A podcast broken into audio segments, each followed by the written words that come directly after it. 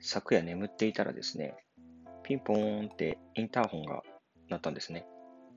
で、どうやらその時間、僕はぐっすり深い眠りについている時間帯だったみたいで、そのピンポンが鳴ってから、それがこうインターホンの音だっていうことを脳が処理して認識するまでに、少し時間がかかったんですね。で、横で寝てたパートナーが先に、あの、ベッドから出て気づいて、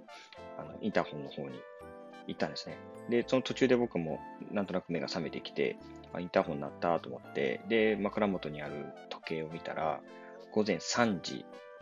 とか3時半とか、それぐらいだったんですよ。3時台だったんですね。え、こんな時間、超真夜中に何？と思って、したら、そのインターホンで話して、あに近づいていったパートナーが画面を見て、あ、なんか警察の人がいる、警察官がいる、みたいなことを言って、警察？と思ってこんな時間に警察？と思って、これはなんかもう、なんか近所で、なんか大きな事件とかがあって、あの、なんだろう、聞き取り調査とか、なんかそういうのが、物音聞かなかったですか？とか、なんかそういう捜査が行われているのかなって、だいぶ緊張感が走ったわけですね、二人に。で、あの、まあ、出ないわけにはいかないので、えー、パートナーが先に、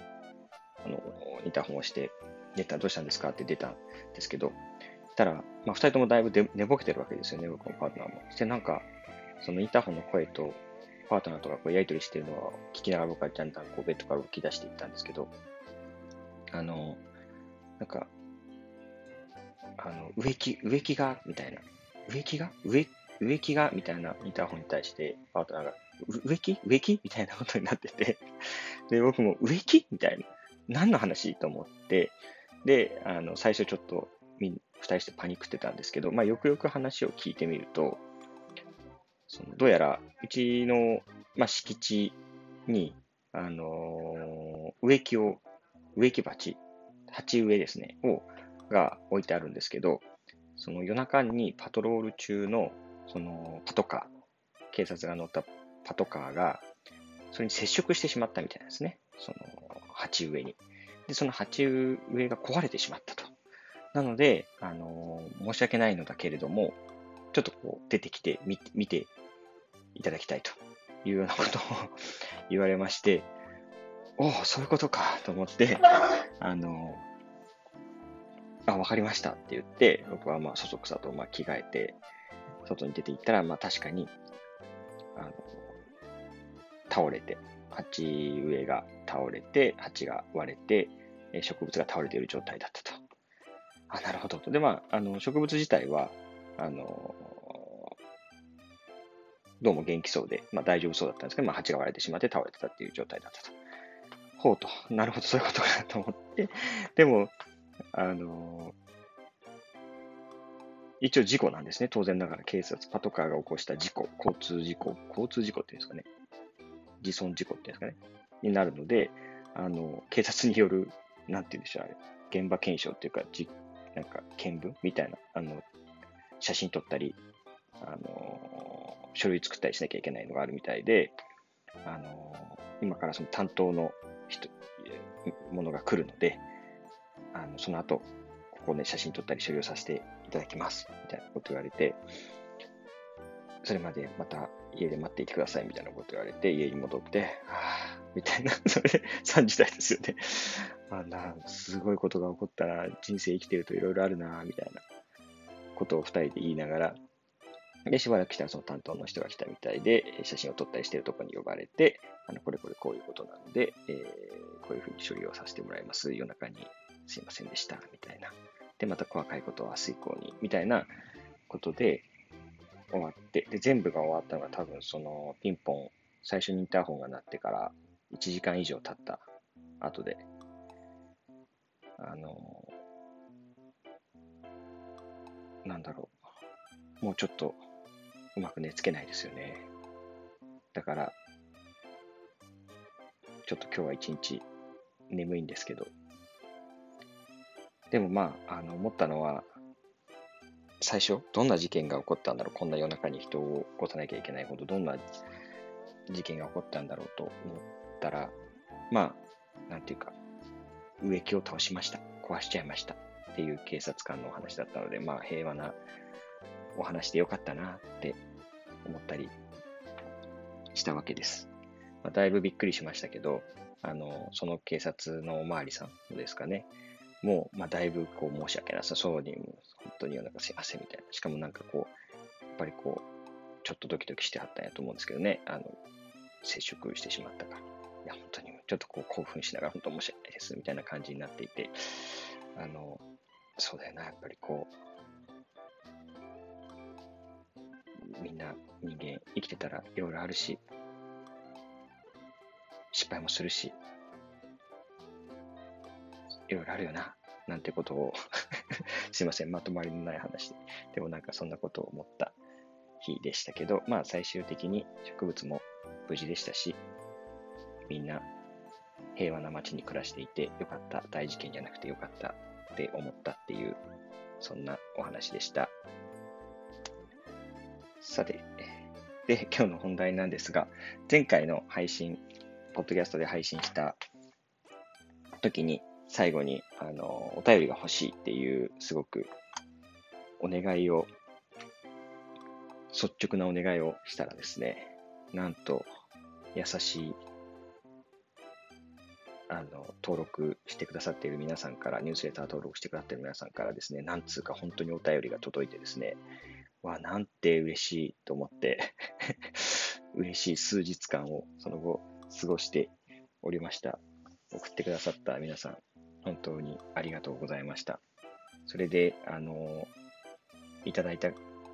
ご質問とかコメントとかには、あの、少しずつ回答なり、コメントなりをしていきたいなと思っております。で、今日も一ついただいたお便りに回答したいと思うのですが、まあ、あまり一回の配信長くなっても聞きづらかったりするだろうなと思うので、まあ、時間が許す限り、で、1回の配信20分前後ぐらいがいいかななんて聞きやすさとか思ってるんですけど、どうなんでしょうね。皆さんもしもっと短い方がいいとか、もっと長くてもいいとかあったら、気軽にメッセージなり、返信なり、コメントなりください。今のとこ、まあ、20分前後ぐらいが1回あたりだと聞くにはちょうどいいのかなっていう流し聞きしたり、お仕事の合間とか、通勤通学とか、今、まあリモートの人も多いかもしれないですけど、そういう時に聞くにはまあ20分ぐらいかななんて思ったりしています。なので、今日も、あの、まあ、その時間内でできる範囲で回答をしていきたいかなと思っています。では早速一つ目いただいた、あの、お便り読んでいきますね。えー、こんにちは。コッペパンと言います。コッペパン好きです、僕も。いつもふむふむと読んだり聞いたりしています。今回の配信で、まあ、今回で前回の配信ですね。前回の配信でお便りが欲しいと直球な本音が出ていて微笑ましかったです。ありがとうございます。さて、中村啓太さんへ質問です。エッセイを書くにあたって様々な引用をされていますが、引用部分をどのように整理、保存し、アウトプットしているのでしょうか新聞記事や書籍、ネットニュースなど幅広いソースの保存先は頭の中にあるのか、どこかのハードに一元化しているのか、そのあたりについて教えてほしいです。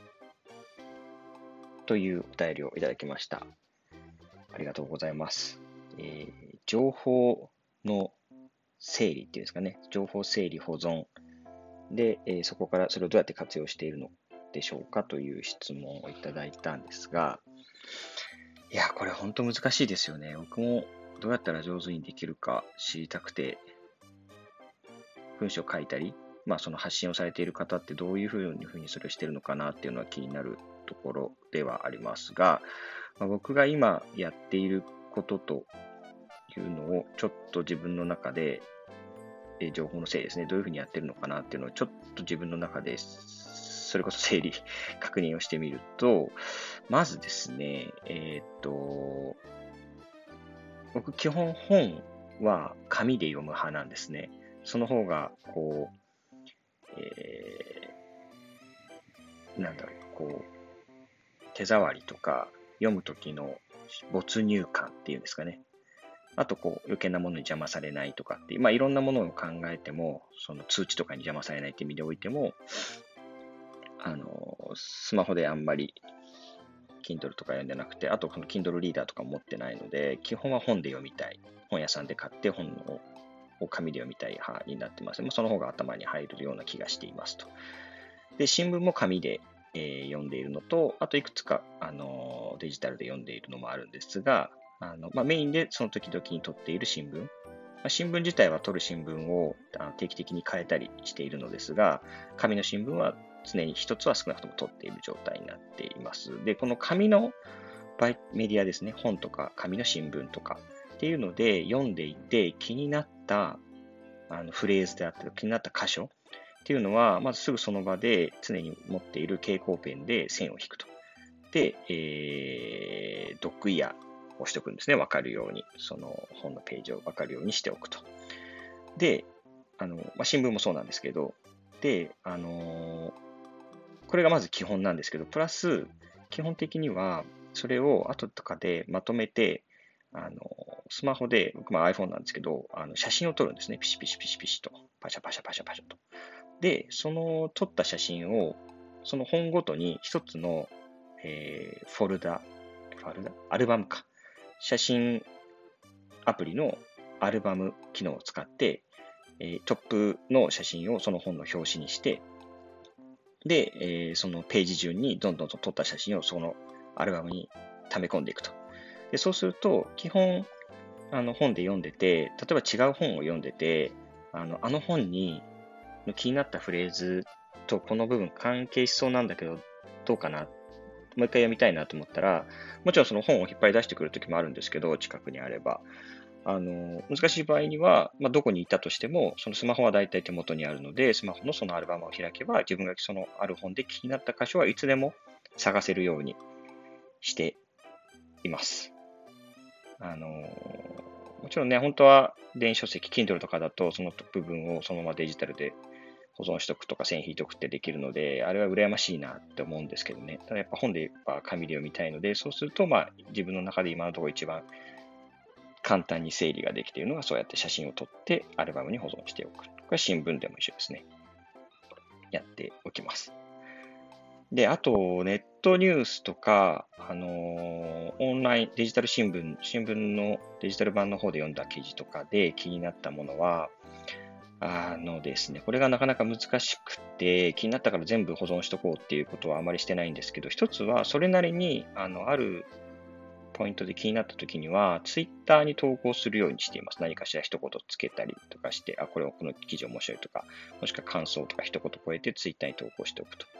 そうすると、あの、まあ、ツイッターを、自分のツイッターのフィードを眺めれば、過去に自分が気になった記事とかが並ぶようにもなっているっていうのは一つの、まあ、なんですかね、外部記憶という意味でも、あの、ツイッターに投稿しているっていうのはありますね。はい。で、まあ、ここはあくまでもその線を引くとか、ツイッターに投稿、あ線を引いて写真撮っておくとか、ツイッターに投稿するっていうのは、まあ、そのその時々に気になったものをあの保存しておくっていうことなんですけど、あの、あとは整理の方ですね。それがただただどんどん増えていくんですけど、で、整理をしてるかって言われると、そんなには整理してないんですけど、特にその時に自分の中で、あの、今後これエッセイに書こうかなとか、あの、例えばなんだろう、何かのイベントで話すっていうようなことになっているから、それについて情報を整理したいとかっていうのが、もう明確にあるときには、あのメモアプリ、あ、メモアプリって言っても僕は今のところ主に Microsoft To Do っていうアプリ、もともと Wonderlist ですかねっていうアプリを主に情報の整理に使ってはいるんですが、まあそこに、あの、今その時気になっているテーマのあの、なんていうんだろう、メモのページを作って、そこにそのテーマに関連する記事な気になった記事とか、誰かのツイッターの投稿とか、そういうのをどんどんその一つのページに並べ、とりあえず並べていっておく。そうすることで、この、えー、一応あるテーマごとの整理みたいなことをすることもあります。で、そこにはさっきの、例えば本で線を引いた写真もそこに入れておくと。そうすると、あるテーマごとの自分が気になった本の引用したいなと思うような本のページの写真もそのページに to do っていう Microsoft To Do というアプリのその一つのページなんちゃらって言って、まあ、例えば、なんだろジェンダーギャップが気になるといえば、ジェンダーキャップ、ギャップっていうところのページに、えー、本を読んで気になったジェンダーギャップに関する文言、文字とかも入写真も入っているし、あの関連しそうなツイッターの投稿のリンクもあるし、えー、新聞記事のデジタル版の記事なり、ネットニュースなりの記事もそこにあるしというようなことをしています。ただ、これはあくまでも本当にもう自分の中で今これについて集中的に考えようっていうテーマがあるときにそれを、そういうフォルダというかページを作るだけなので、普段はそんなにそのその整理している項目が多いわけではなくて、あくまでもどんどん自分の中のインプットとしては、えー、ツイッターの投稿とか、その写真とかでどんどんどんどん整理、あの増やしていっていくインプットを蓄積していっているような感じになってますね。だから、その、明確にアウトプットするテーマでは決まってないときには、なんとなくふわふわと自分の中の頭の中にその写真だったりとか、ツイートとかでなんとなくふわふわさせといて、それがあるとき、パパパッといくつかが重なって、あ、あれとあれとあれとって実はなんか同じ問題意識で整理できるかもしれない。ある一つの切り口で整理できるかもしれないなとなったら、じゃあその、例えば3つの情報を引用する形で一つのエッセイを書いてみよう、記事を書いてみようと思ったりするようなことの方が多いですかね。初めからテーマを決めて情報収集するっていうよりは、普段からそうやって、えー、どんどん貯めていっているものの中から、たまたまこうピピピッとつながったもので、一つのアウトプットを作る。その時に、えー、そういったものから持ってきて引用を作るっていうようなことが多くのケースかなというふうに思っています。ただなんか、最初にも言ったんですけど、やっぱこれって常に悩みながらで、まあ結構皆さん文章書いたりする人は悩むんじゃないかなと思うんですけど、どう、どうするのが一番、なんだろうな、すっきりくるのか？で、それは、どのアプリにするのかっていうのも含めてなんですけどね。例えば今使ってその Microsoft To Do ってそんなに使い勝手が良くなくて、で、いくつかおすすめのアプリとかも、あの、あったり、あの、なんですか、聞いたりとかもしてて、それに移行しようかなと思うんですけど、まあ移行するにはな、ちょっともうすでに情報が溜まりすぎてるなとかなんか、まあいろいろ悩みながらなんですけど、あの、なので、あくまでも今日お話ししたのは、2021年の9月、えー、今3日ですね。2021年9月3日の時点でのやり方で、もしかしたら半年後、1年後にはまた全然、まあ、全然違うってことはないと思うんですけどね。もしかしたらもうちょっと、この方が自分のが何かしらインプットアウトプットするのにちょうどいいスタイルだなみたいなのが見つかるっていうかもしれません。コペパンさん、お便りありがとうございました。とても興味深いですし、そうですね、このテーマ、情報の収集、保存、アウトプット、どういうふうに整理するかみたいな話って、うん、もしおすすめのやり方とかあったら、むしろ僕が教えてほしいくらいでございます。何か自分なりのスタイルがある方は、コメントとかあの、お便りとかいただけたら嬉しいです。10、もうすぐ19分になりますね。じゃあちょっと今回は、あの、一つしかお答えできなかったんですけど、また次回以降いただいているお便りに回答していけたらいいなと思っています。で、引き続きお便りは募集していますので、ニュースレターを取ってくださっている方は、その届いたニュースレターどれでもいいので、それに対する返信というボタンで僕のところにあのメッセージを送ることができますし、あと思った、前回伝えせずに思ったんですが、直接メールアドレスをお伝えしてもいいなと思って、あの、えー、お伝えしますと、g.keita.nakamura.gmail.com と、えー、g.keita.nakamura.gmail.com が、で、えー、奥の方にメールが届きますので、直接メールでお送りいただいても大丈夫です。では、お便りお願いいたします。